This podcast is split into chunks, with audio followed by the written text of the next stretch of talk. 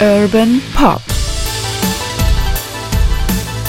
Musiktalk mit Peter Urban. Ich habe sie getroffen 72, als ich im Abbey Road Studio sein durfte, um eine Aufnahmesession zu sehen. Und da kam sie da den Flur lang mit Paul und grüßte mich, als hätte sie mich schon ewig äh, gekannt. Vielleicht dachte sie, ich wäre irgendein Musiker, war ich aber nicht. und, und Every night I just wanna go out, get out of my head. Every day I don't wanna get up, get out of my bed. Every night I want to play out, and every day I wanna do. But tonight I just wanna stay in and be with you. Paul McCartney ist hier zu hören. Das ist der zweite Teil des Podcastes über Paul McCartney, Urban Pop Musik Talk mit Peter Owen. Hallo Peter. Hallo Oke.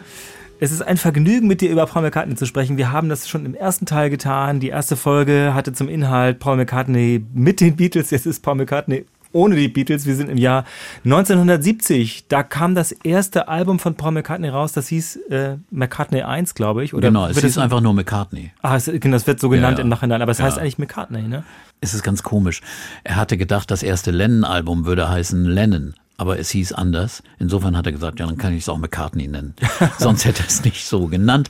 Das Komische ist, es kam in zeitlichen Abstand von einer Woche von der Veröffentlichung von Let It Be, dem posthumen Beatles-Album praktisch, äh, als noch gar nicht klar war, dass es die Beatles nicht mehr gibt. Aber als McCartney dann öffentlich machte, nein, ich bin nicht mehr Mitglied der Beatles, äh, ich habe ein eigenes Soloalbum, dann war es auch öffentlich klar, obwohl intern hatte ja schon John Lennon im Oktober davor gesagt, er wäre nicht mehr Mitglied. Egal, das kam raus, passte natürlich nicht zusammen, hat die anderen Beatles auch nicht richtig erfreut, dass da nun einer vorpreschte äh, und äh, sein Soloalbum veröffentlichte, ein Album, das er alleine aufgenommen hatte, ganz allein in Schottland, alle Instrumente gespielt. Und äh, das ihm auch dann so ein bisschen aus seiner Depression hilft, äh, denn äh, äh, Linda McCartney hat später erzählt, es ging ihm nicht gut Also nach dem Ende der Beatles. nach dem Ende der Beatles. Nein, also äh, Paul McCartney sagte dann auch später, er hat sich sehr, sehr zurückgezogen, fing an zu trinken, war deprimiert, bekam Depressionen. Also die Welt brach für ihn eigentlich zusammen. Und äh, insofern äh, ist der Schritt, einfach selbst wieder Musik zu machen, das Richtige gewesen. Und äh, der Erfolg war in Ordnung. Es war ein ganz erfolgreiches Album, obwohl es eigentlich nur wenige richtig außergewöhnliche Songs drauf hatte. Also Maybe I'm Amazed ist der bekannteste Song, großartiger Song, riesige, dramatische Ballade.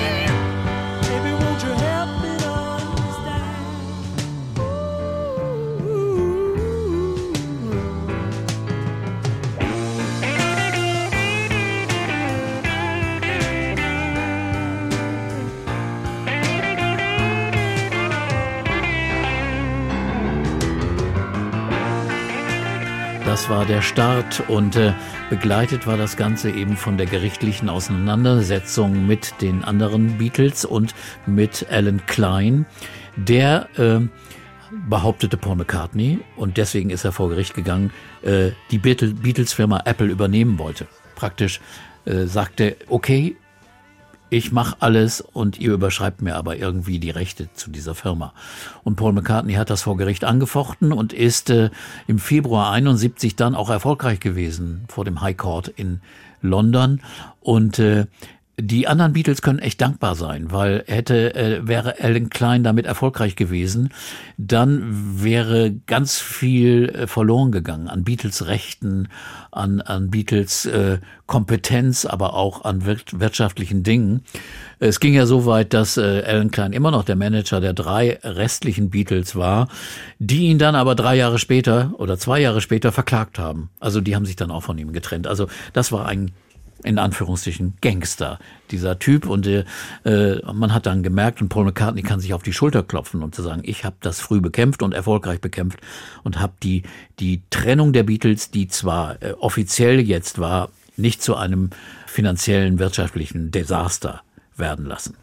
Ich will einmal kurz vorher sagen, dass wir hier über Paul McCartney natürlich sprechen als dem großen Melodienfinder, als dem großen Balladenschreiber, als dem aber auch großen Rockmusiker, der natürlich seine unglaubliche Talente den Beatles hinzugefügt hat und daraus ja selbst einer der bekanntesten Musiker und wichtigsten mhm. Popkünstler ja, des 20. Jahrhunderts geworden ist. Das ist ja ganz wichtig zu erzählen und wir haben im ersten Teil unseres Podcasts eben über diese Einflüsse gesprochen, die er da ja auch mitgebracht hat für die Beatles, wie er zusammen mit John Lennon geschrieben hat, wie er sich immer weiterentwickelt hat und jetzt als Solokünstler hat er natürlich erstmal mit diesen ja, Auseinandersetzungen oder diesen Abschiedsszenen zu tun gehabt von den Beatles, diesen, na sagen wir mal, diesen Nachwehen dieser, dieser Trennung, dieser Trauerzeit, möchte man ja fast sagen.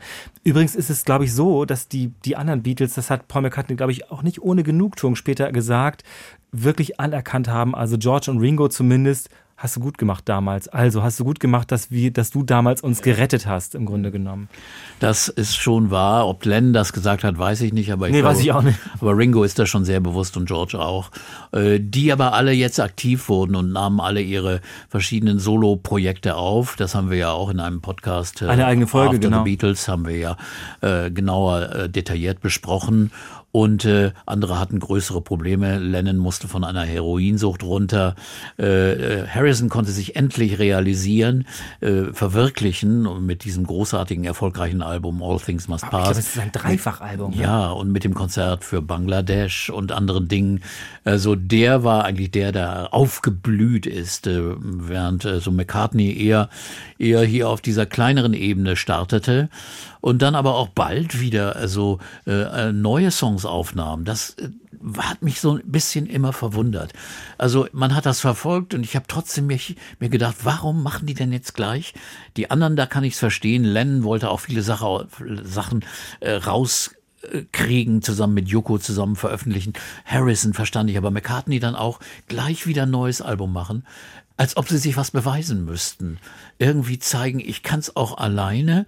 Er fing dann schon Mitte äh, 70 neue Aufnahmen an, die erschienen dann äh, 71 im Frühjahr. Auf dem Album Ram. Ja. Ram heißt das Album und äh, ist auch ein gelungenes Album mit einigen Songs. Es wird wirklich überhöht, jetzt äh, als eines der besten äh, nachträglich gefeiert. Das kann ich nicht so richtig sehen. Ich finde es, sagen wir mal, doch sehr äh, unterschiedlich in der Qualität. Also da gibt es sehr, sehr schöne Songs drauf, aber auch andere sehr nachlässige und überflüssige Dinge. Okay, Geschmackssachen sind das auch, aber erfolgreich war es. Zum Beispiel ein Song drauf war Nummer eins in Amerika. Ein seltsamer Song, Ad Admiral. Onkel Albert, Admiral Halsey ja, oder so heißt das. Sehr, Song. sehr, sag mal, Comedy-artige Songs. so sorry,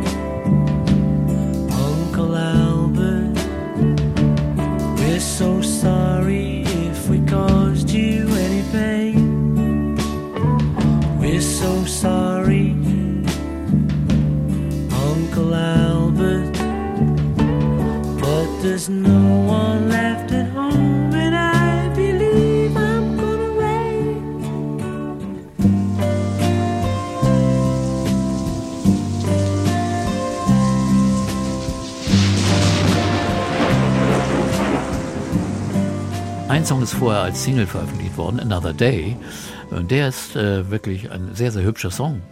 Und der könnte auch von der Band sein. Every day she takes a morning bath, she wets her hair, wraps a towel around her as she's heading for the bedroom chair. It's just another day, slipping into stockings, stepping into shoes, dipping in the pocket of her raincoat.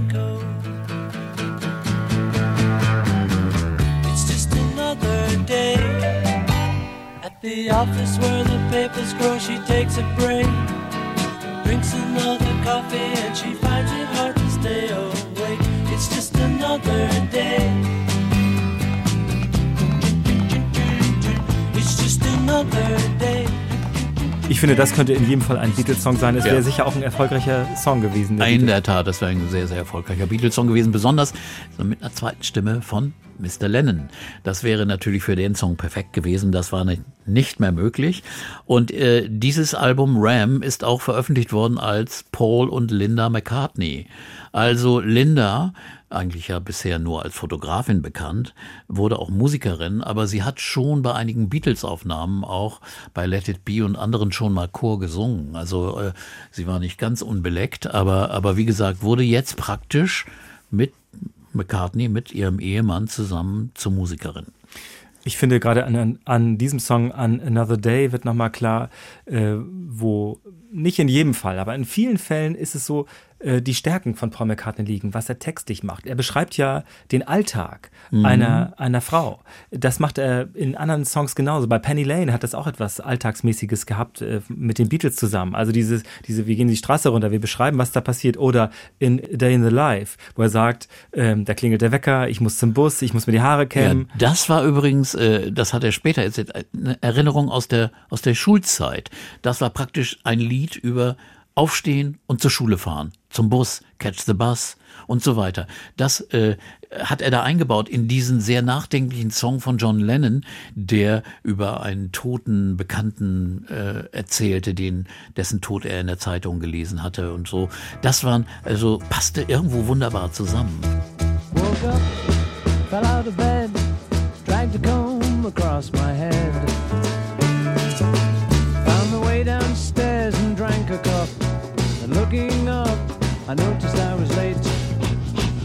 Found my coat and grabbed my hat. Made the bus in seconds flat. Found my way upstairs and had a smoke. And somebody spoke and I went into a dream. Paul McCartney erzählt gerne eben Geschichten aus dem Leben oder eben auch über Liebe, Beziehungen, Stimmung. Du hast gerade schon beschrieben, wie eben Paul McCartney ja dann anfing, auch mit Linda zusammen Musik zu machen. Ja. Hat ihm, also nein, anders möchte ich fragen, wenn du diese Alben gehört hast, also das erste McCartney-Album, das zweite Ram, hast du gedacht, oh, wo ist John? Wo, wo ist Johns Stimme? Wo ist der Einfluss? Weniger. Also es wäre schön gewesen, aber mehr habe ich gedacht, hätte er jetzt George Martin dabei. Also der ihn strukturiert, der ihm praktisch äh, seine Ideen, die er vielen Ideen und seine, seine wirkliche Lust, irgendwie rumzuspielen, äh, in gewisse Form gebracht hätte. Das hätte ich gewünscht, weil die Soloalben fand ich dann oft sehr, sagen wir mal, exzentrisch, insofern da in die Richtung, da mal in die andere Richtung, aber, aber nicht so richtig zu Ende geführt. Das war so das Manko der Soloalben in, der frühen, in den frühen 70er Jahren, fand ich. Ein, ein hässlicher Teil, den wir nicht verschweigen wollen, der ist ja, liegt ja in diesen ersten Alben, gerade von Paul und John Lennon, ähm, dass die Songs wie Briefe an sich gegenseitig Mhm. abgeschickt haben. Also muss da jetzt auch gar nicht die schmutzige Wäsche waschen. Ich glaube, wir haben das in unserer Folge über äh, After the Ah, Beatles ja. auch etwas ausführlicher beschrieben. Aber da wird eben immer aufeinander geantwortet, eben auch ein Song ist Dear Friend zum Beispiel oder aber Too Many People auf, auf diesem ersten, Ja. zweiten Album. Genau, Too Many People eindeutig. Und auf dem Album Wildlife dann Dear Friend äh, antworten praktisch auf John Lennons How Do You Sleep. Und das war ja noch wirklich eine richtig bitter, bitter böse, äh, sehr aggressive Note, die, die Paul McCartney auch gar nicht glauben konnte. Der war sehr betroffen dadurch. Auch manche Inter Interviews, die John gegeben hat, wo er also alles äh, niedergemacht hat, Paul mit Engelbert Humperdinck verglichen hat und solche beleidigenden Sachen.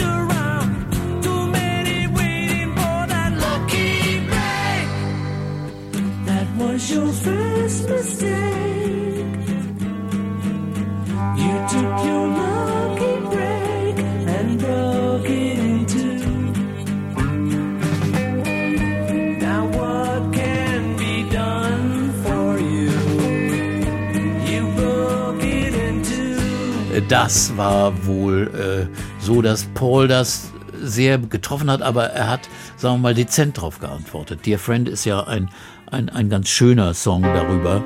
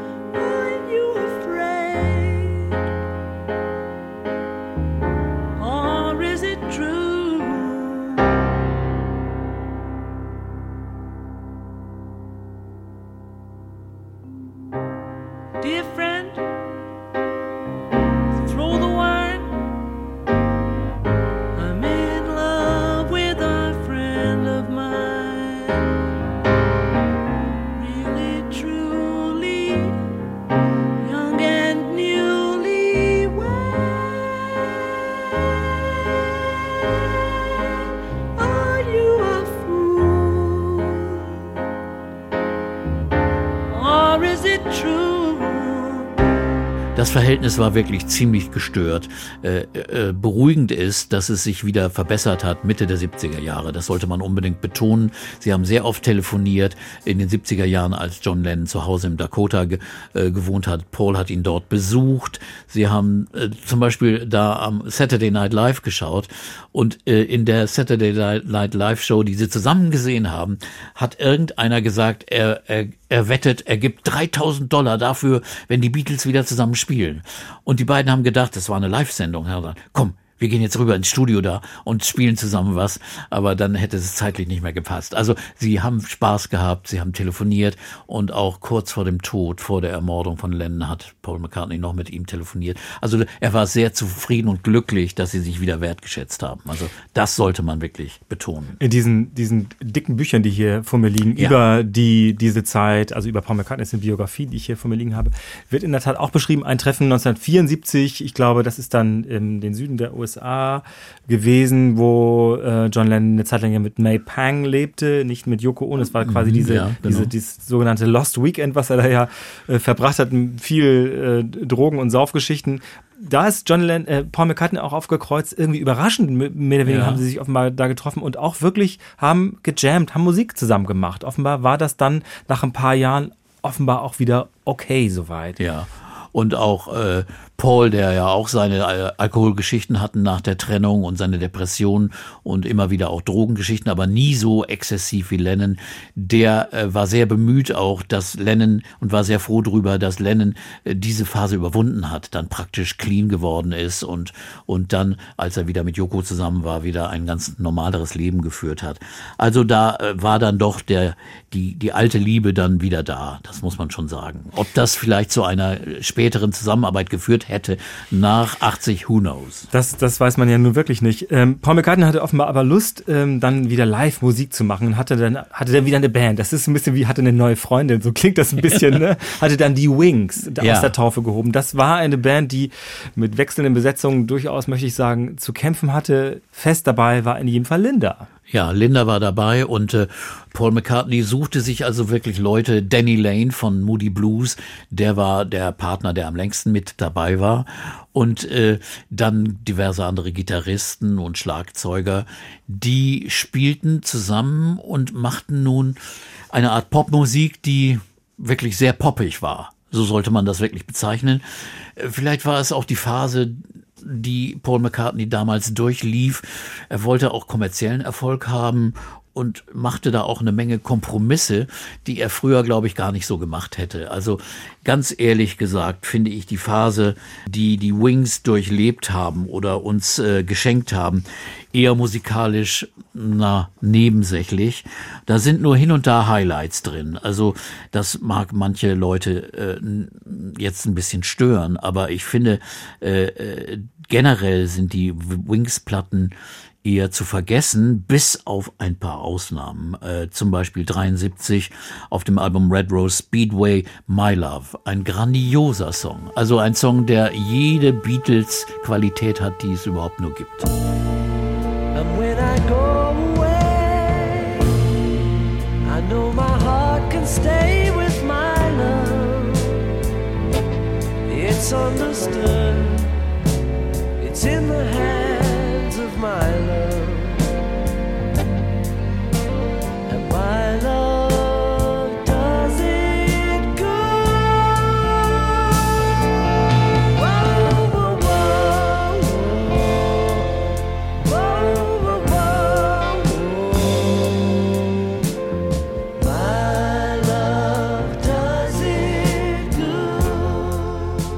McCartney ist sehr stolz darauf. Ich äh, möchte mich nochmal beziehen auf diese Lyrics-Bücher, die hier vor mir liegen. Das ist ja quasi die Beschreibung, also keine Autobiografie, aber die Beschreibung, wo Paul McCartney über einzelne Songs schreibt, wie sie entstanden sind, was sie bedeuten, was er dazu denkt, was er dazu erzählen möchte. Und zu My Love ähm, erzählt er sehr stolz, dass es in den sogenannten, ich weiß gar nicht, wie das offiziell dann heißt, in den, so, so, in den Black Music Ja, Charts. es gibt eine amerikanische R&B-Charts, Black Charts. Und da war es ein großer Hit. Ja, äh, es ist ja auch wie eine großartige Soul-Ballade.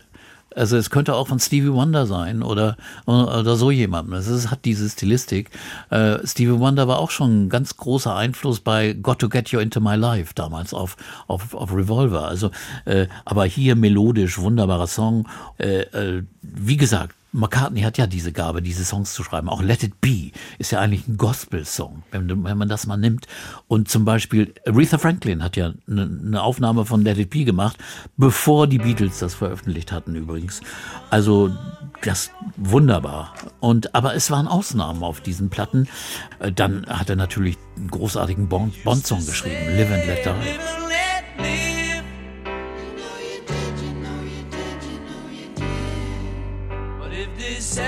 Changing world in which we live in makes you give in and cry, say live and let die.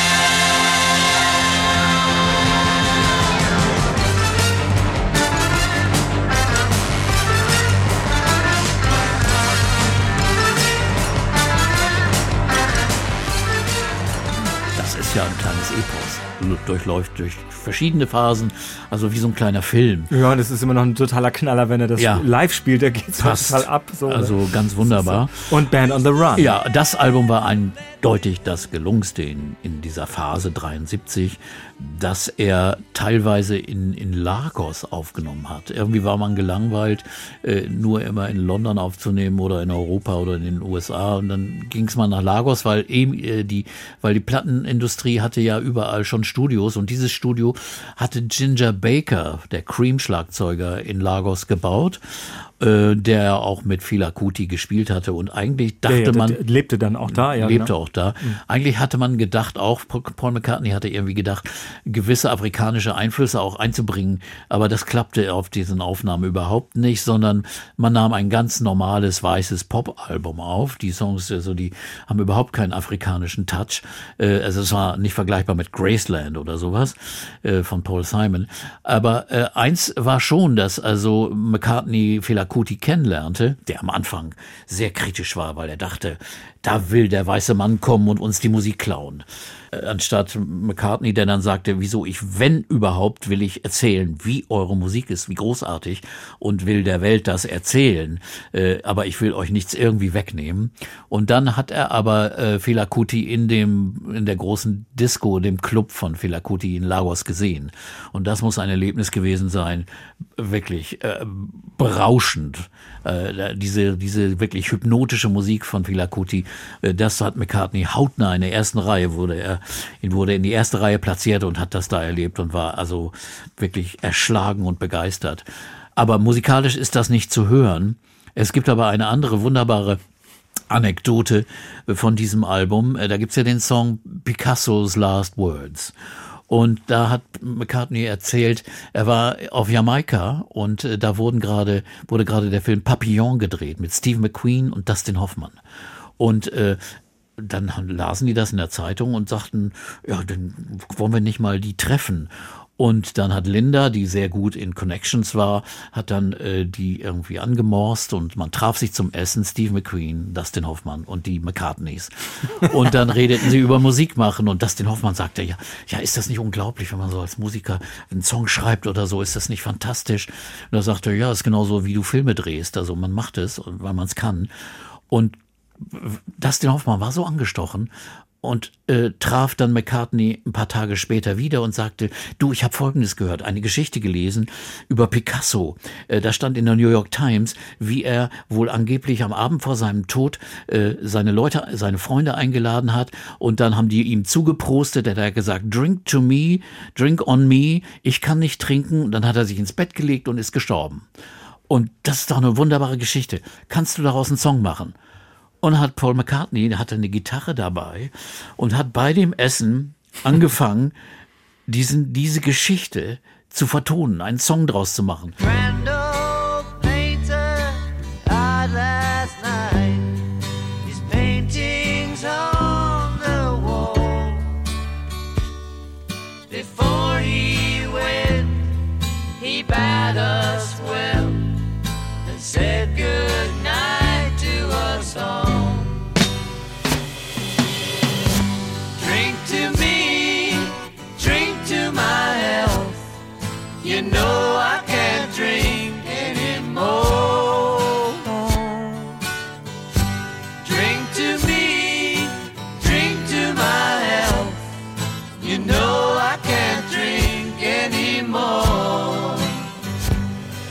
Dustin Hoffmann ist umgefallen, hat geschrien, getanzt und gesagt, er macht es, er macht es zu seiner Frau damals. Er hat's gemacht, er macht einen Song draus. Und das, das ist die, die, die Entstehungsgeschichte dieses Songs. Also der heißt Drink to Me Picasso's Last Words. Ja, Drink to Me. Picassos Last Words waren also praktisch Drink to Me oder Ring on Me. Und das waren, äh, auf Dustin Hoffmanns Mist ist dieser Song entstanden, weil der diese Geschichte gefunden hatte und McCartney sofort einen Song draus gemacht hatte. Und das, Das- hat, er- hat er dann auch aufgenommen. Also Ja, das ist schon, das ist schon. Ja, da Das- sieht man, was diese er kann. Geschichte hat er 74 in einem in einem äh, langen Interview im Rolling Stone, das ich jetzt gerade erst gelesen habe, wieder äh, erzählt. Die war ist vollkommen untergegangen. Die ist gar nicht mehr erzählt worden. Eigentlich äh, schade, weil es eine wunderschöne Geschichte ist.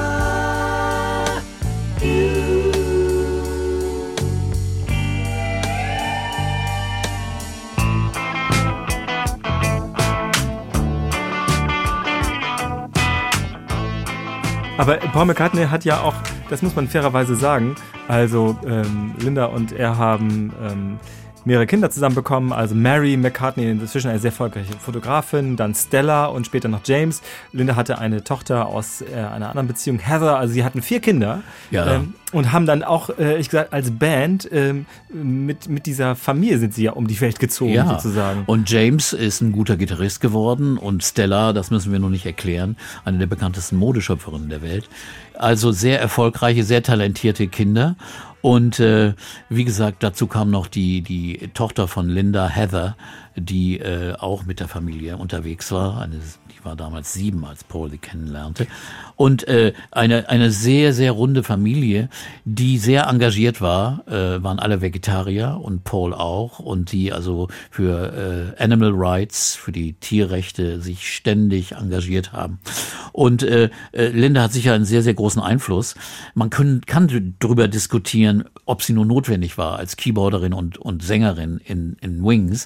Aber wenn Paul sich besser gefühlt hat und zu Hause gefühlt hat, warum dann eigentlich nicht? Also sie war kein Fremdkörper, wie, wie manche eben bei Yoko Onos Auftritten mit John Lennon äh, kritisiert haben. Also sie war, ich habe die Wings gesehen und sie war vollkommen okay. Und sie war, sie war ein extrem positiver Mensch. Ich habe sie getroffen 72, als ich im Abbey Road Studio sein durfte, um eine Aufnahmesession zu sehen. Und da kam sie da den Flur lang mit Paul und freundlich und grüßte mich, als hätte sie mich schon ewig äh, gekannt. Vielleicht dachte sie, ich wäre irgendein Musiker, war ich aber nicht. und, und, aber jedenfalls war sie also eine extrem positive Erscheinung. Und für Paul sicherlich nicht nur in geschäftlichen Dingen als Beraterin gut, sondern auch in künstlerischen. Sie hat dann auch wirklich aus dieser Depression rausgeholt, hat immer gesagt, komm, du hast so viele Songs hier, du kannst sie schreiben, nimm sie auf, mach das, tu was. Mull of Kintyre,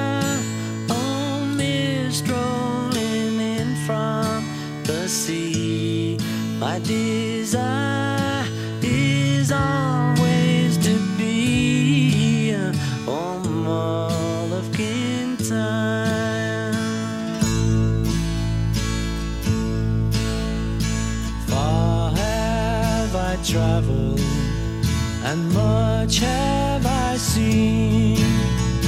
Dark distant mountains with valleys of green, past painted deserts.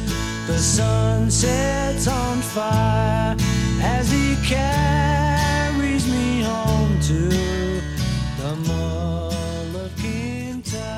Und die Band war ja auch äh, erfolgreich, tourte durch die Welt und äh, nahm auch wirklich äh, äh, oft Platten auf. Das ging dann bis Ende der 70er Jahre. Die letzte Platte war dann äh, Back to the Egg.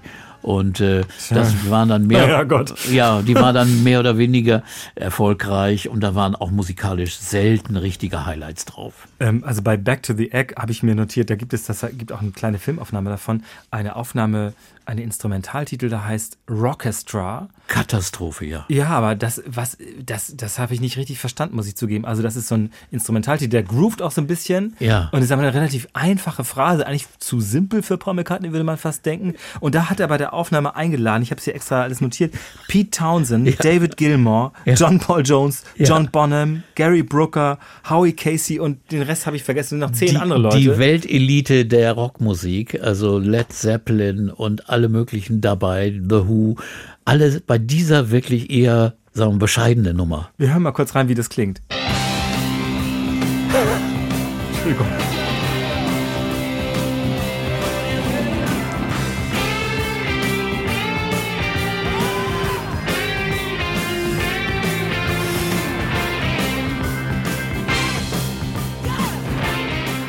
Es klingt wie Status Quo, finde Ja, ich. in der Tat ist es auch ehrlich. Und das, das habe ich auch nicht begriffen. Also man versteht es nicht. Niemand hat es genau verstanden. Er, vielleicht wollte er einfach die Kameraderie dieser großen Rockstars einfach mal dieses Gemeinschaftsgefühl erleben. Ich meine, sie sind ja auch alle gekommen. Sie mochten, kleines- mochten, war ja, eigentlich beliebt? Ja, Paul war sehr beliebt. Beliebter, sehr beliebter Typ, der also aber auch äh, äh, allen war klar, was für eine Rolle er auch gespielt hatte. Er war nicht nur einfach der nette Kerl, sondern er war auch ein ganz, ganz wichtiger, wichtiger Musiker, obwohl sie alle wahrscheinlich also die Wings-Zeit nicht so toll fanden. Äh, die Wings-Musiker Musiker waren auch ein bisschen das Problem. Die wurden dauernd ausgetauscht. Da waren da Musiker dabei wie ein, ein sehr talentierter Gitarrist Jimmy McCulloch, der bei Thunderclap Newman gespielt hatte, äh, einen großen Hit hatte, dann aber äh, später äh, bei Wings spielte und, und, und dann die Band wieder verließ, sehr unzuverlässig wurde, äh, alkoholkrank auch war, starb damit 26 Jahren, tragischerweise schon. Und äh, da gab es viele solche Geschichten. Oder die Musiker, die dann zeitweise da spielten, erzählten auch, sag mal, nicht so nette Geschichten über Paul. Obwohl sie waren wahrscheinlich objektive Geschichten. Sie sagten, Paul ist nicht nur der nette Kerl, der mag vielleicht auch ganz andere Sachen. Der war beim Partying, bei Partymachen einer der, der größten. Genauso wie George Harrison, der ja auch immer dieses, sagen wir, fast religiöse Bild hat. Ja, der, der Indien-Fan oder so. Nein, das war ein ganz weltlicher Mensch, der genauso seine Schwächen und seine Laster und seine Stärken hatte. Also insofern, das war ganz gut, als um diese Überhöhung oder Verklärung dann auch mal, um diese Vorurteile und Klischees auszuräumen. Ich, ich finde ähm, eine Sache bemerkenswert aus dieser Zeit, und zwar ein Lied, das heißt Silly Love Songs. Das ist ja ein großer Hit, das kennen ja auch Ja. viele, dieses Lied. Aber ich meine, das ist die direkte Antwort auf die Kritik an Paul McCartney und seiner Musik, auch mit den Wings zusammen. Er würde nur noch seichte Liebeslieder spielen, weichgespültes Zeug, und er sagt, okay, ich mach das, aber was ist falsch daran?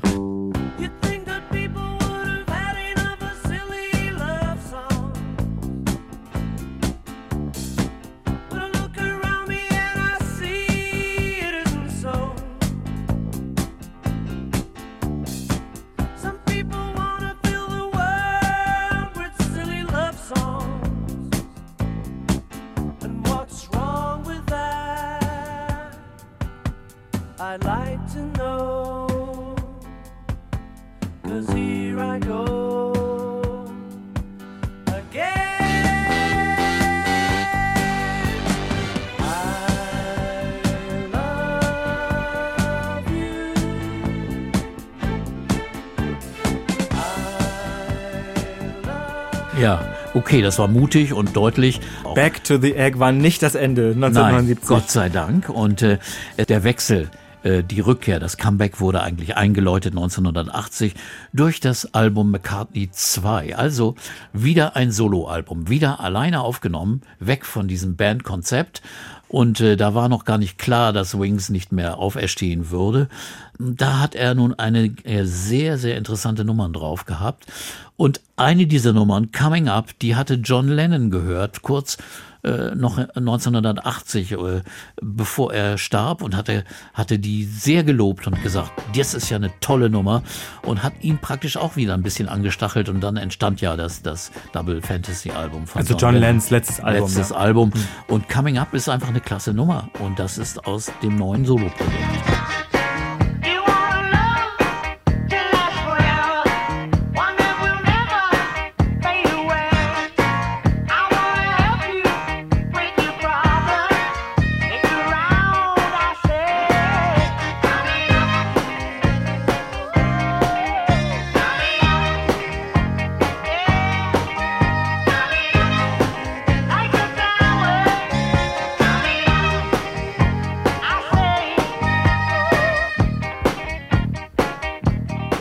Ja, man darf ja nicht vergessen, Paul McCartney, also wir können nicht alles jetzt schlecht machen, was er bei Wings gemacht hat.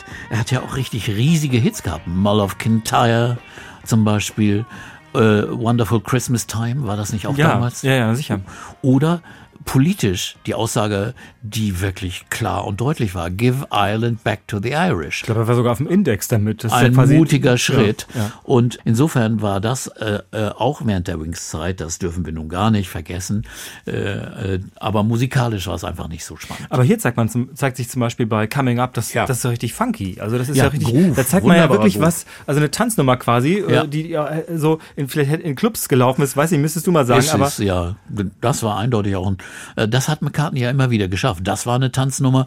Später hat er dann auch mit elektronischen Musikern gearbeitet, mit Youth und hat so Dance-EDM-Projekte gemacht und die liefen auch in Clubs ganz heftig. Also er hat es immer wieder hingekriegt, äh, seine verschiedenen Einflüsse irgendwie zusammenzubringen. Das ist immer wieder deutlich bei ihm.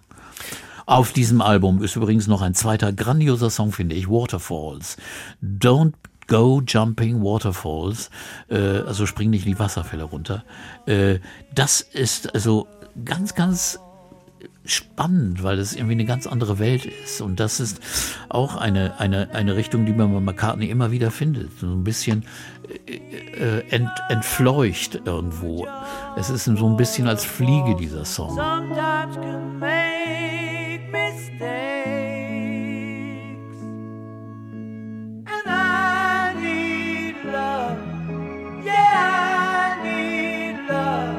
Like a second needs an hour. Like a raindrop needs a shower. Yeah, I need love. Every minute of the day. And it wouldn't be the same if you ever should decide. Das ist kompliziert gemacht, oder? Ja, es war eine schöne Melodie, kompliziert gemacht, sehr gut arrangiert. Irgendwie schwebt das so dahin. Also das war eine, eine, eine aufregende Nummer, fand ich, auf dem Album.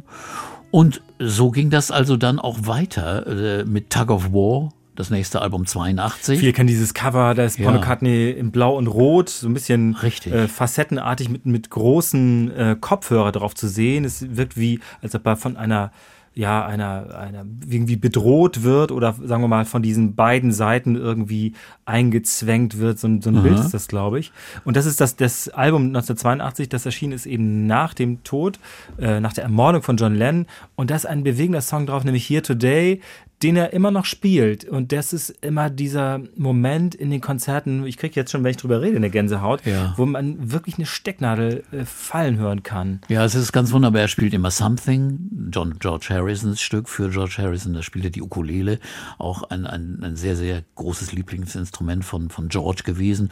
Und dann eben Here Today. Und, und der Song endet ja I Love You. Und, und das ist so eine Liebeserklärung, dieser Song. Ein wunderbares Tribut Also es ist ja an- sein Trauersong für. John Lennon, das muss man vielleicht nochmal deutlich sagen. Ja, ganz, ganz wunderbar. Und den er immer live wirklich immer noch spielt. And if I said I really knew you well, what would your answer be? If you were here today,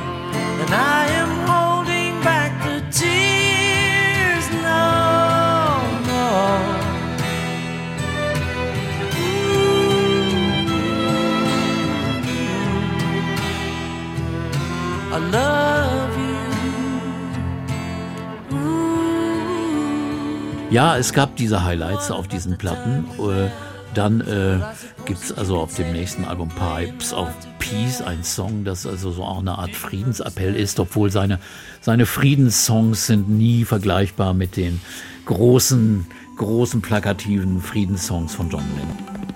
What do you say?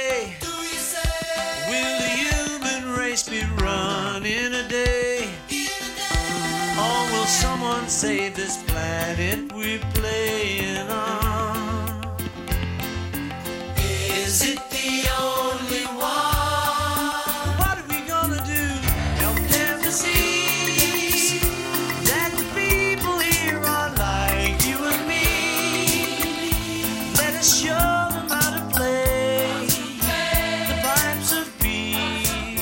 Wie wirkte dieses Engagement? Also jetzt mal von dem, ich glaube, das ist ja sehr glaubwürdig und auch sehr originär, dieses Engagement für Tierrechte, für Tierschutz. Richtig. Ist dieses Pipes of Peace oder Give Ireland Back to, to the Irish.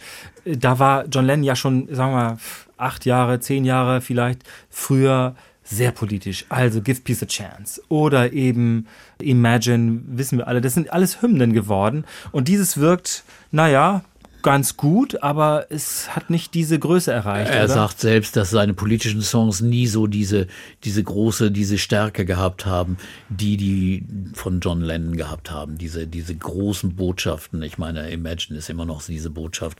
Vielleicht waren sie zu verspielt, zu niedlich, einfach musikalisch, um, um auch so eine Wirkung zu haben.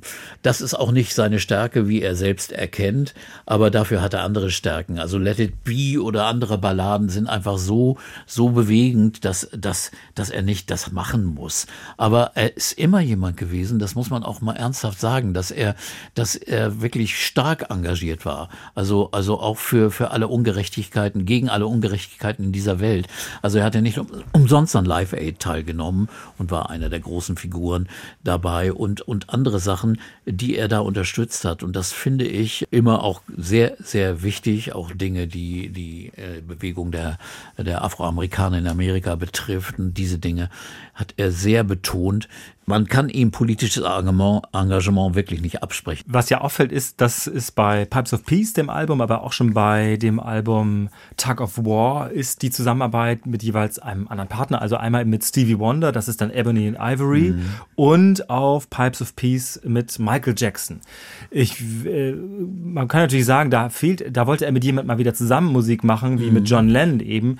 Nun kommt ja was ganz anderes dabei raus. War das so eine Zusammenarbeit, wo man jemanden, einen Partner suchte, so eine Art na, befruchtende Zusammenarbeit? Ja, also als er das mit, mit Michael Jackson aufgenommen hat, da war das äh, auch schon so wie, also der, der große Erfolgreiche nimmt den gerade aufsteigenden neuen Star ein bisschen mit. Say,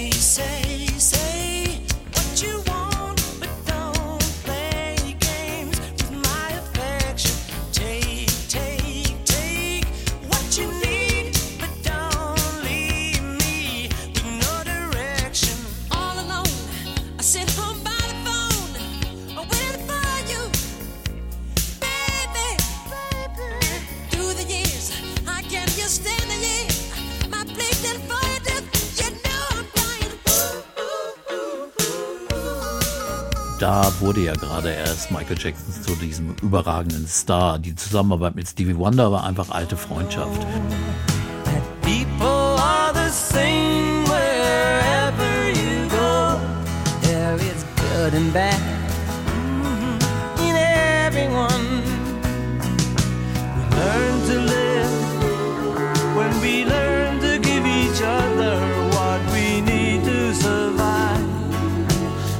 Together alive, ebony and ivory live together in perfect harmony, side by side on my piano. Und das passte auch ganz toll. Mit Michael Jackson habe ich nicht so empfunden, finde die Songs auch nicht so, so, so grandios. Also Say, Say, Say zum Beispiel.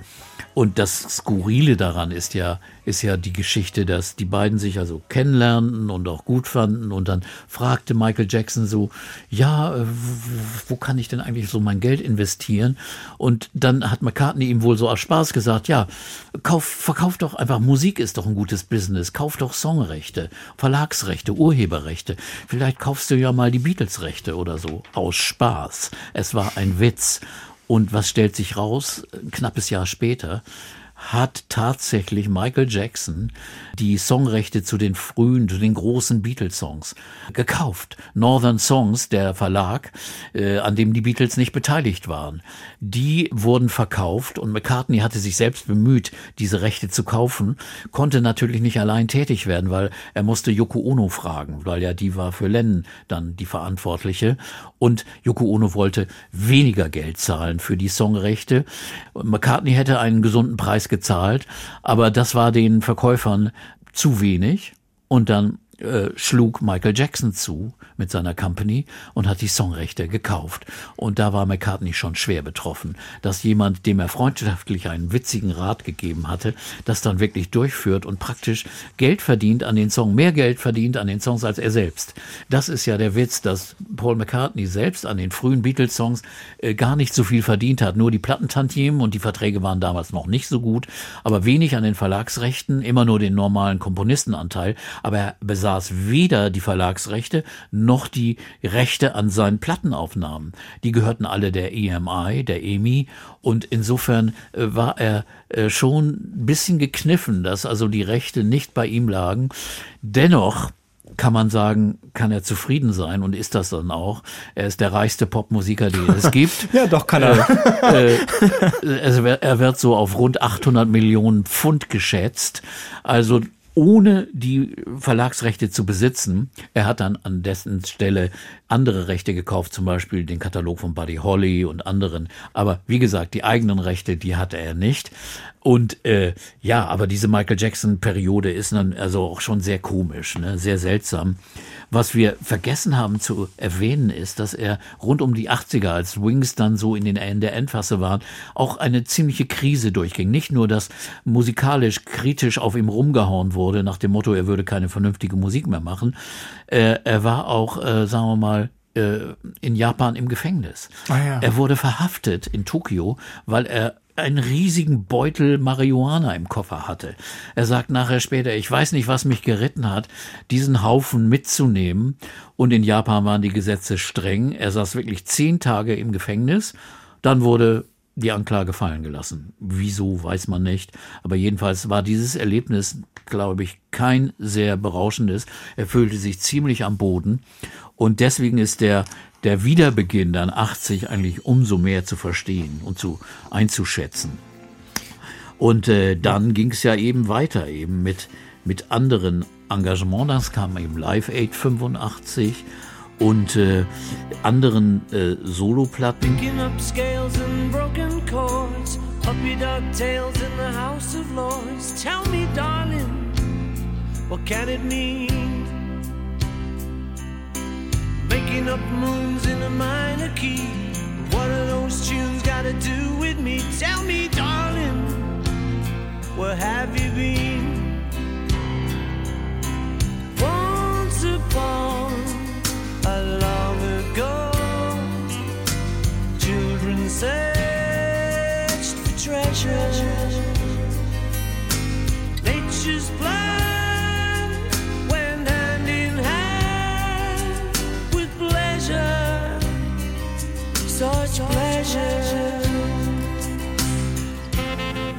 Wir reden heute über Paul McCartney bei Urban Pop Musik Talk mit Peter Urban. Und es geht um Paul McCartneys Solojahre nach der Trennung der Beatles 1970. Und da sind wir jetzt angekommen, ja, kann man sagen, Mitte der 80er Jahre. Warst du auch, ich möchte sagen, persönlich enttäuscht von Paul McCartney zu dieser Zeit? Oder hast du gedacht, na, da kommt bestimmt noch irgendwas, der fängt sich wieder? Oder wie hast du das erlebt? Ja, naja, ich war so ein bisschen desillusioniert, weil ich dachte, ja, der schreibt immer noch ganz schöne Songs, ein oder zwei, aber nicht ein ganzes Album. Und das war auch, es ging auch so weiter, nicht? Auf Press to Play 1986 war ein Song gut, Only Love Remains und so. Aber es, es schleppte sich so voran. Es gab auch so einen merkwürdigen Film, wirklich Ja. auch nicht gut. Give My Regards to Broad Street heißt der. Gar nicht gut. den er irgendwie. selbst, äh, wo er selbst Regie führte und wo er auch alte seiner Beatles-Songs spielte, einige seiner Beatles-Songs spielte und das war also auch nicht so, so berauschend als, als filmisches Kunstwerk und er ging auch nicht auf Tournee, das ist aber wirklich eine Folgeerscheinung der Ermordung von John Lennon. Er sagte dann selbst, äh, in den 80er Jahren war man dann schon sehr, sehr vorsichtig. Äh, Man hatte doch Angst, dass irgendwie jemand, äh, ein Verrückter dann, äh, ein anderer Verrückter äh, kommen würde und, und äh, die anderen Beatles bedrohen würde. Also es war schon, war schon eine, eine, eine Zeiterscheinung. Äh, außer, außer Live Aid hat er dann auch gar nicht viele Auftritte gemacht äh, in der Zeit. Bei Live Aid war ja trotzdem irgendwie klar, dass Paul McCartney als Höhepunkt quasi zum Ende spielt. Also das heißt, die Anerkennung vom Publikum Mhm. Ja. und auch in der Dramaturgie dieses Abends war klar, am Ende kommt ein Beatle und das ist Paul McCartney.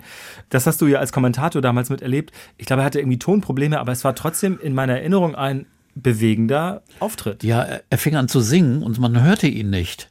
Und das war Hey Jude, das er wohl gesungen hat. Und da war irgendwie sein Mikrofon aus. Irgendwann ging es dann an und die anderen Musiker kamen alle auf die Bühne und sangen dann mit den, den großen Chor und äh, na na na na na na. Und das äh, war also Bowie und Alison Moyet und alle anderen. Alle die da waren waren da und haben haben ihn unterstützt. Und das war eine Ehrerbietung auch an die Größe. Äh, und da war man eigentlich war eigentlich schon klar ach toll das toll dass Paul McCartney dabei ist.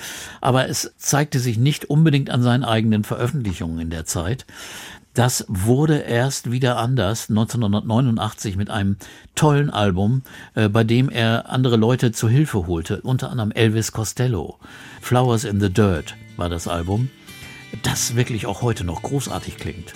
Also Songs wie My Brave Face, Put It There, ein wunderbar schöner Song. Den hören wir mal. Ja, schön.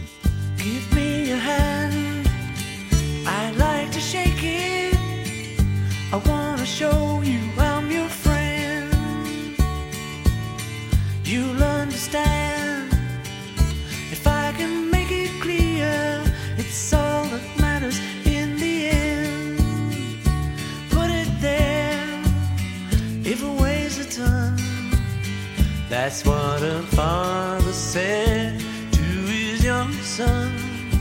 I don't care if it weighs a ton. As long as you and I are here, put it there. Long as you and I Ja, da hört man natürlich wieder dieses, diese gezupfte Gitarre. Ja, ähm, da hört man äh, quasi ein bisschen Mother's Nature's Son oder Blackbird oder so denkt Genau, man. Ne? und, und die, wo man schon sagte, das ist eine typische McCartney-Melodie. Das hat er schon da drauf gehabt und das kam wieder und das ist auch äh, wirklich, hat alle erfreut irgendwie. Man musste nicht McCartney haben, der nun tausend andere Stile äh, äh, der Popmusik durchpflügt. Nein, man war ja schon glücklich, wenn man sowas wieder hörte und besonders in Verbindung mit seiner schönen, mit seiner wunderschönen Stimme. Und äh, das äh, ging dann so langsam weiter. Und Dann kam Hope of Deliverance als schöner Song. Ein großes, ja, Off the Ground, wie hieß das Ja. Mhm. Album 93? Das war ja auch sehr erfolgreich, also im Radio auch. Und äh, danach gab's aber wieder so eine kleine Lücke, eine Pause. Das hatte aber seinen Grund, denn äh, es gab ja die Arbeit an Anthology, der großen Beatles-Dokumentation, Audio und Video, äh, über die große Beatles-Zeit. Da wurden also Outtakes und Demos und äh, Ausschnitte aus den Studios zusammengesucht und da hat McCartney eine ganz wichtige große Rolle gespielt. Und äh, da hat er zum Beispiel mit Ringo und George zusammen und der Hilfe von Jeff Lynne zwei Songs von John Lennon aufgenommen.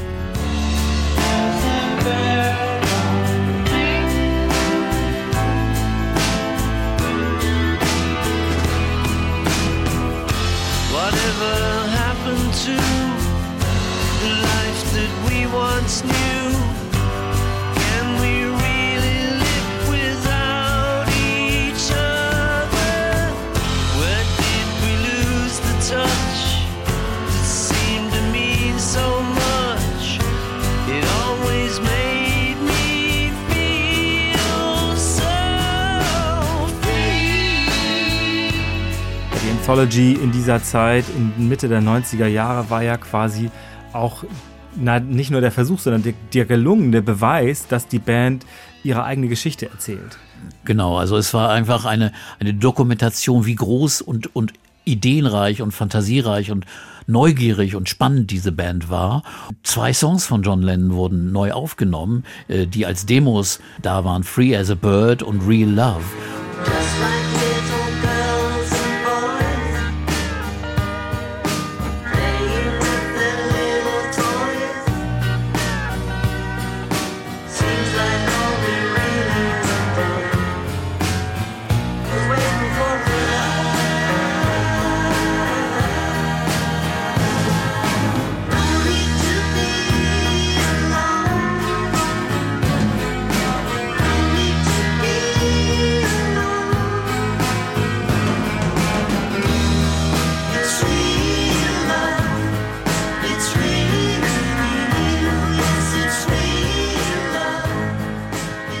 Anderen Beatles eben, Ringo und George.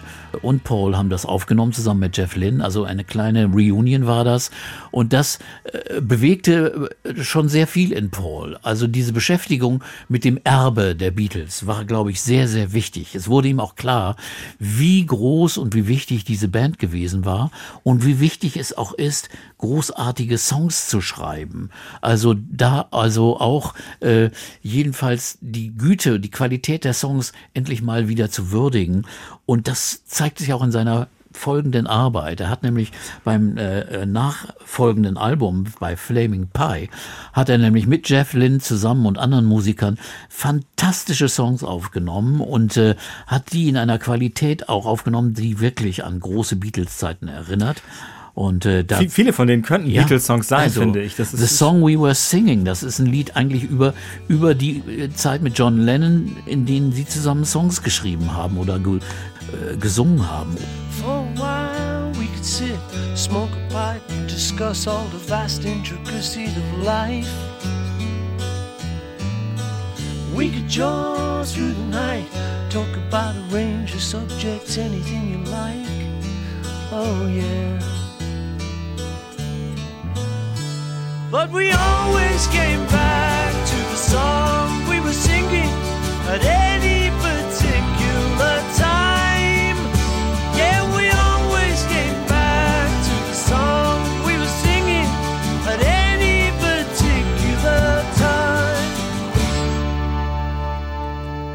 andere Songs, äh, Calico Skies oder Calico Heaven Skies on a Sunday. wunderbar. Also- Beautiful Night. Someone's high and dry. Someone's on a mission to the lonely Lorelei. Some folks got a vision of a castle in the sky. And I'm left stranded, wondering why.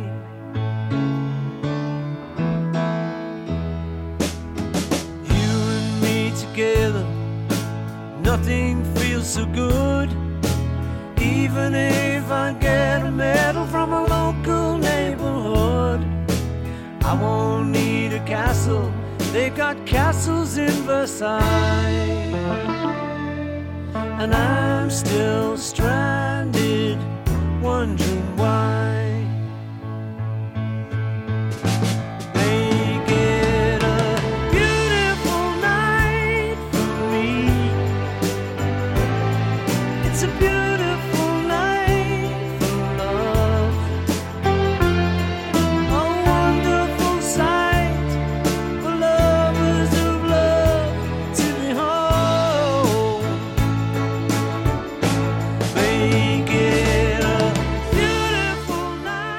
Ein, ein grandioses Album, das übrigens in einer wunderbar remasterten Version 2020 wieder veröffentlicht wurde.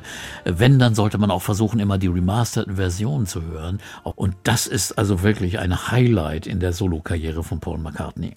Hör mal, Calico Skies.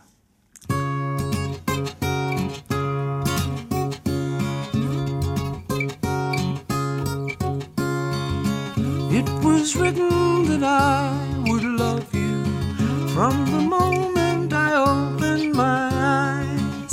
And the morning when I first saw you gave me life under calico skies.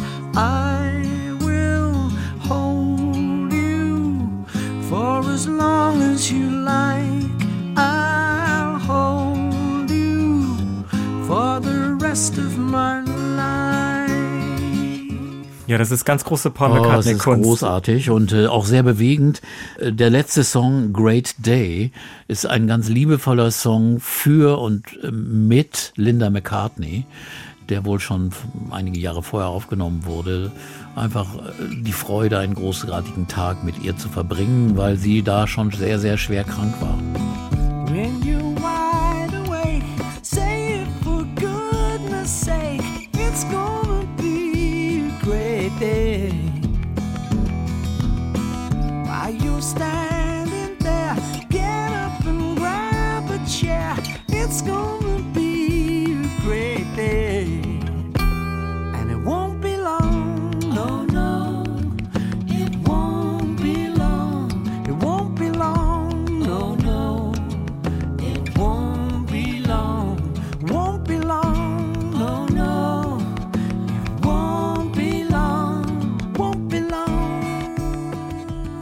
War 97.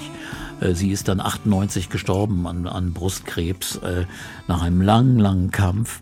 Und das ist eine, so ein bewegender Moment auch auf diesem Album. Und äh, das ist natürlich denkwürdig auch diese Geschichte der großen Liebe, die dann zu Ende geht und praktisch einfach ein neues Kapitel aufmacht. Dazu kommt, dass McCartney sich auch wieder Gedanken machte, die Beatles-Songs live aufzuführen. Er hatte das schon 93 gemacht. Da gab es eine Liveband auch noch mit Linda, mit, mit äh, sagen wir mal, äh, eine Art Wings-Besetzung, wo er aber auch zwei, drei oder vier Beatles-Songs ins Programm aufnahm. Aber dann, so rund ums Jahr 2000, änderte sich das komplett.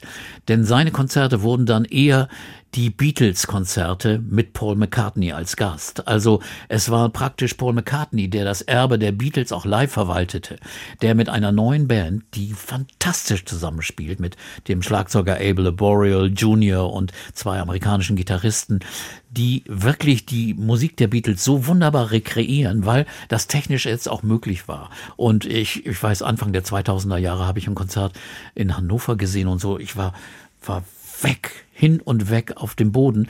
Äh, zusammen mit einem englischen Journalisten habe ich das gesehen, der ihr auch immer kritisch gegenüber McCartney war und der auch sagte, mein Gott, das ist ein Mann, der hier sein großes musikalisches Erbe so würdevoll verwaltet und, und darbietet für alle Generationen nach, nach den Beatles praktisch. Hey Jude,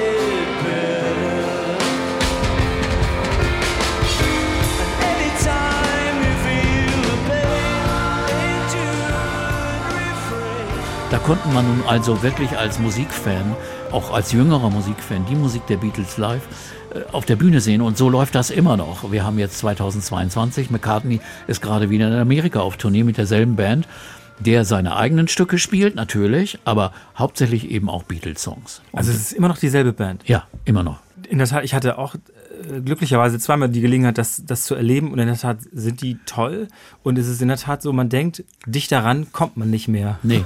Und äh, so perfekt musiziert und also wirklich grandios. Es gibt auch Live-Alben aus der Zeit, aus den Jahren 2005, äh, die auch großartig sind. Auch später nochmal. McCartney war ja mittlerweile dann wieder so eine wichtige Persönlichkeit. Auch andere Gelegenheiten, wo er äh, auch für die Queen spielte. Er wurde dann auch zum Ritter geschlagen. Und also er war jemand, der, der also wirklich jetzt aufgenommen war in den großen äh, Olymp. Er kriegte alle Preise der Welt, den Gershwin Prize, den, er kriegte die Kennedy äh, Honors, die Kennedy Center Honors, wie gesagt, Grammys, ich weiß nicht wie viele, ich glaube 18. Also er wurde mittlerweile jetzt so wertgeschätzt, auch eben durch seine Live-Konzerte. Das war mir jetzt eine ganz, ganz wichtige Rolle, die er wirklich auch um wieder äh, in der Öffentlichkeit aufzutreten. Ich glaube, er spielt auch wirklich gerne live. Also Ja. man hat den Eindruck, das sind ja keine kurzen Shows oder so. Er, Nee, drei er, Stunden. Er spielt das irgendwie nicht runter oder so. Man hat das Gefühl, er genießt es wirklich und nicht, weil er dann bewundert wird, sondern weil ihm das Musizieren Freude macht. Ja. Das ist irgendwie toll, finde ich. Und er hat eben, äh, äh, eben in seiner Vergangenheit so viel gemacht und hat auch so viel erreicht. Äh, hat natürlich auch äh, seine anderen Aktivitäten gemacht, seine klassischen Alben. Er macht ja über klassische Musik, das haben wir ja Also ja, schon mal- Oratorien hat er geschrieben. Ja, Oratorien und andere Dinge, auch sehr experimentelle Platten hat er auch gemacht und auch wieder Soloalben und da gab es einige schwächere dann weiter, aber auch einige sehr, sehr starke. Zum Beispiel Chaos and Creation in the Backyard.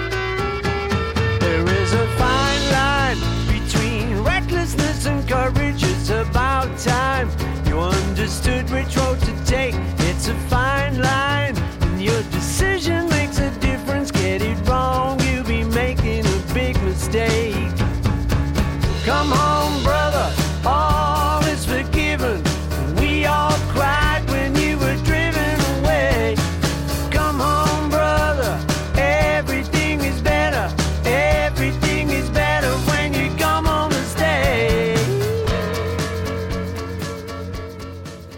2005 war das, genau. Like so many girls, Jenny Wren could sing, but a broken heart took her song away.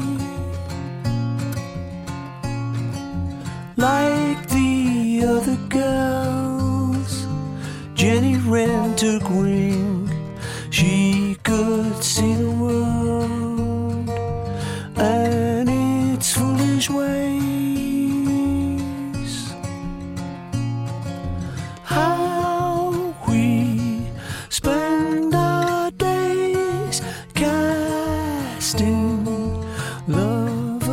Wenn die Alben rausgekommen sind, wurde das dann immer noch genau so in der Musikpresse auch genau angeschaut? Oder dachte man, naja, so ein bisschen wie bei Elton John, ich weiß ungefähr, was da kommen wird und das wird schon irgendwie so klingen, da ist was irgendwie drauf. Wie wird mit solchen so bekannten Menschen über so viele Jahre umgegangen? Eigentlich fair, wie mit Newcomern oder weiß man schon so viel darüber, dass man eigentlich von einem anderen Standpunkt aus bewertet? Ja, das ist schon immer drin. Also objektiv kann das da nie sein. Da kommt auch immer auch die Vergangenheit mit ins Spiel.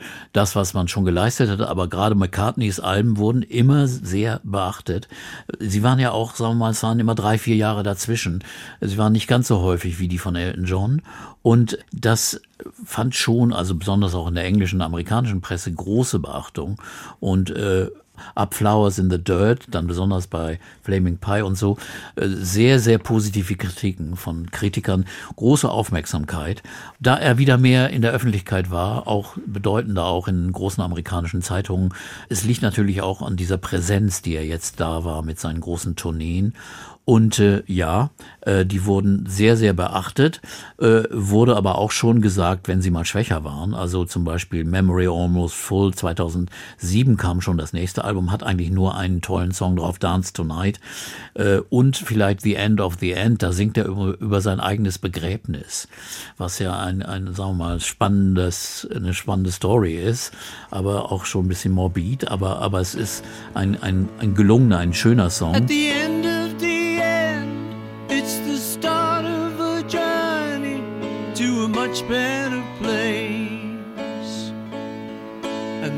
Wasn't bad, so a much better place would have to be special. No need to be sad. On the day that I die, I'd like jokes to be told and stories of old to be rolled out like carpets the children have played on and laid on while listening to stories of old. At the end of the end, it's the start of a journey to a much better place. Wie gesagt, es ging äh, dann auch, wechselte sich ab mit elektronischen Projekten, die unter äh, dem Namen The Fireman erschienen, mit dem Musiker Youth, einem, sagen wir mal, Elektronikproduzenten, aber ursprünglich auch ein, ein Rockmusiker, der die Band Killing Joke gegründet hatte. Und dieser Youth, ein erfolgreicher Produzent, der machte mit Paul diese elektronischen Platten, die, ich glaube, drei Alben haben die gemacht, die, die immer, immer kommerzieller wurden eigentlich, die bei einer ganz anderen Art von Publikum sehr gut ankamen. Ich finde, diese Bandbreite zeigt sich hier in, in vollster Blüte. Also du hast The Fireman gerade erwähnt. Dann haben wir diese klassischen Werke, dieses Liverpool-Oratorium zum Beispiel erwähnt und andere Werke gab es da auch. Große, engagierte Aufführungen auch zum Teil. Und da gibt's dieses Album, wo er so, so Jazz-Schlager, Ja. so Swing-Schlager singt. Das äh, erinnert ein bisschen an diese Schilderung, wie sein Vater früher am Klavier gesessen hat, offenbar. Ja, aber ich würde es nicht als Swing-Schlager bezeichnen. Es ist mehr so der America American Songbook-Stil. Also, also so Har Harold Arlen und andere Komponisten aus den 30er, 40er Jahren, äh, was ja gerne gemacht wurde. Auch Rod Stewart hat solche Alben gemacht. Und er hat diese Songs genommen 2012 und hat daraus ein wunderschönes Album gemacht mit der Hilfe von Diana Krall, äh, der, die Ehefrau übrigens von einem seiner Freunde, Elvis Costello. Mit dem hatte er ja schon bei Flowers of the Dirt gearbeitet. Also äh, man hängt wirklich eng zusammen in diesen Zirkeln und das ist ein tolles Album. Kisses on the Bottom, also Küsse auf den Hintern. Auch ein sehr netter Titel. Er ist dafür in das große Capitol Studio, dieses runde Gebäude in Los Angeles gegangen, wo Sinatra seine großen Klassiker aufgenommen hat. Und er hat zwei neue Songs geschrieben, die ich außergewöhnlich gut finde. My Valentine ist ein schönes, wunderschönes Valentine-Liebeslied. What if it rained? We didn't care. She said that someday soon the sun was gonna shine. And she was right. This love of mine, my Valentine. As days and nights would pass me by, I tell myself that I was waiting for a sign. Then she appeared, a love so fine, my Valentine. And I will love her for life.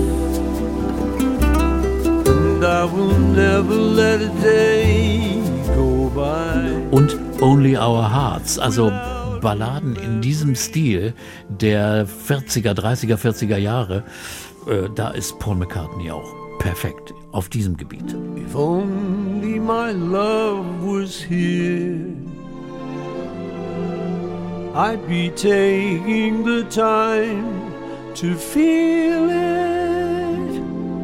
washing over my body and soul. If only my love, only my love was here. I wish that my heart was strong. I'd be letting it be much faster at the thought of you holding me near.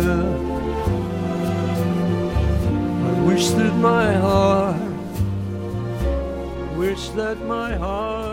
2013 ist dann ein Album ähm, und da geht in so eine neue Phase auch ähm, los, wo er mit neuen Produzenten, neuen Sounds, Ja. ähm, sagen wir mal, so einen frischeren Anspruch angeht. Ob das immer gelingt, weiß ich auch nicht genau. Ich wollte mal einen Song anspielen, und zwar Early Days, wo er das verbindet, also diesen, ich finde, ja, frischen Anstrich, aber wieder eine Geschichte von früher von sich erzählt. Vielleicht von sich und John Lennon, man weiß es nicht genau. Ja.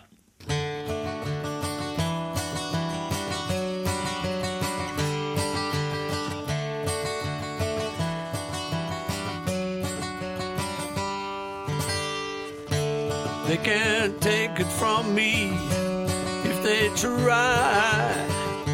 I lived through those early days. So many times I had to change the pain to laughter just to keep from getting crazy. Ich finde, man merkt, seine Stimme ist nicht mehr so geschmeidig wie früher. Man hört ein bisschen sein Alter, es macht überhaupt Sie gar ist, nichts, Sie sind ein bisschen, ein bisschen gebrochen hin und da, ja. Aber das Komische ist, wenn man ihn live sieht, ist das, ist das eigentlich nicht so. Also äh, äh, ist ja ganz normal, dass die Stimme ein bisschen tiefer wird und altert. Aber er singt seine Songs auch heute noch immer noch in denselben Tonarten.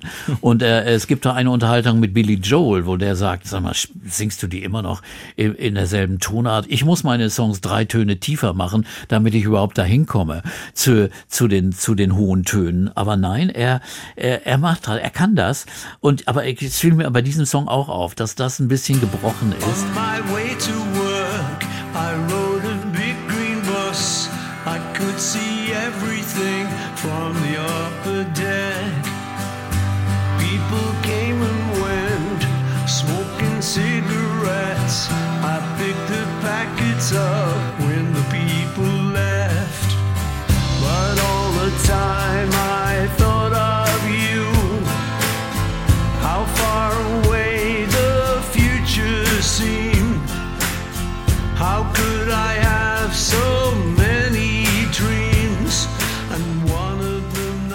aber äh, später auf anderen Aufnahmen ist es wieder, ist es wieder anders geworden. Ja, er hat damals mit verschiedenen Pop-Produzenten gearbeitet, Paul Epworth und anderen, die gerade angesagt waren in der Zeit. Und auch sein äh, jüngstes Album aus dem Jahr 2018, also nein, sein vorletztes Album, muss ich sagen, Egypt Station, war mit Greg Kirsten produziert, äh, dem Produzenten von, von äh, Adele, den wir da groß behandelt haben, den dem Schreiber von Hello und anderen Songs, also einem der weltberühmtesten Produzenten. Und äh, da hat er aber sehr kongenial sich auf McCartney eingelassen, muss ich sagen. Da sind auch ganz tolle Songs drauf, I Don't Know zum Beispiel. Love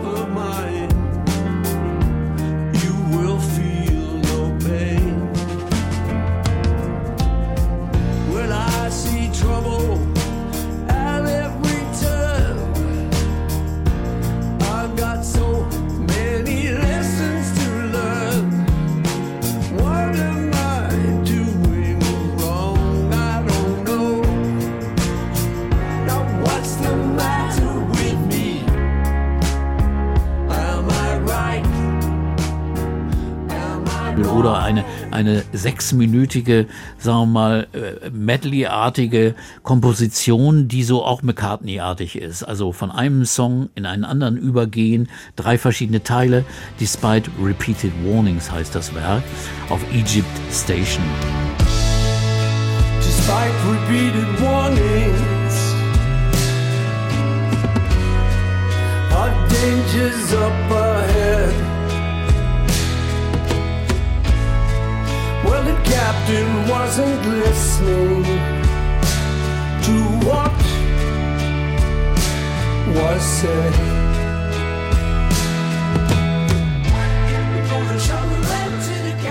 Heißt das Album. Also er schont sich ja offenbar auch nicht in der Auseinandersetzung mit jungen Produzenten. Machen wir. Er könnte auch sagen, ich mache den ganzen Kram alleine, ich weiß, wie das, ich bin Paul McCartney, ich weiß, wie das geht. Das Ja. macht er offenbar ja nicht. Aber, aber er kann schon manchmal auch so sein. Es gibt Geschichten, wo er dann einem Ryan Tedder, mit dem er auch mal kurz zusammengearbeitet, gesagt hat, also ich habe jetzt keine Lust zu arbeiten, wie du arbeitest. Die arbeiten nämlich so, dass sie irgendeine Keyboard-Spur aufnehmen und der, der Sänger soll dann irgendwas singen drüber. Irgendwie keine Texte, keine Worte. Und später wird das dann zusammengeschnitten und zusammengebastelt. Da hat McCartney zu ihm gesagt, also äh, ich habe nun genug erfolgreiche Songs geschrieben und ich arbeite so, ich schreibe erst den Song fertig und dann nehme ich ihn auf, bevor ich hier rum experimentiere. Aber das ist ja auch okay, aber er spielt, er arbeitet auch mit so strangen Leuten wie Kanye West, der ja damals auch noch ein sehr vielversprechender Produzent war, bevor er irgendwie geistig abdriftete. Äh, mit Rihanna und Kanye West hat er Four Five Seconds aufgenommen, eine sehr attraktive Popnummer, wo er aber eigentlich gesanglich kaum zu hören ist, hinter Rihanna, aber er spielt akustische Gitarre und hat den Song mit komponiert. I think I've had enough. I might get a little drunk. I say what's on my mind. I might do a little time. Cause all dann äh, äh, kam die Pandemie und äh, in der Pandemie erschien sein letztes Album, sein neuestes Album McCartney 3, auch wieder ein Solowerk, das also zurückgeht auf Two und auf One, also das er alleine aufgenommen hat. Und da sind auch fantastische Nummern drauf. Find My Way oder Seize the Day. Auch qualitativ sehr, sehr toll. Also er ist auf einem, äh, damals war er gerade 78, I don't care to be bad. I prefer to think twice. All I know is it's quite a show, but it's still alright to be nice. Yankee toes and Eskimos can turn frozen ice when the cold days come. And the old ways fade away. There'll be no more sun.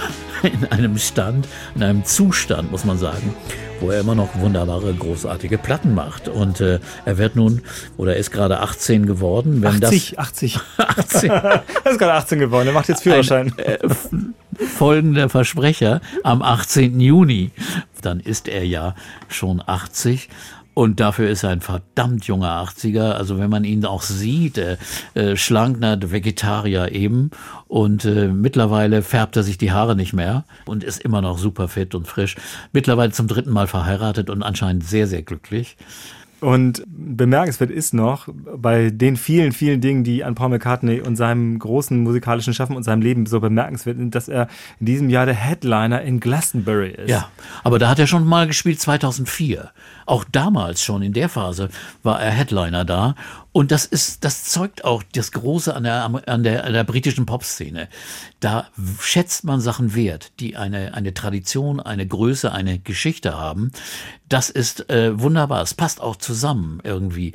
Da sind also auch junge Fans und junge Bands und die, die äh, finden das großartig, dass, dass der Mann da spielt. Und die haben auch alle, alle eine, eine großartige äh, äh, Wertschätzung für diesen großen Mann. Und, und, und live kann er immer noch was bieten da, auch vor 100.000 Menschen in Glastonbury.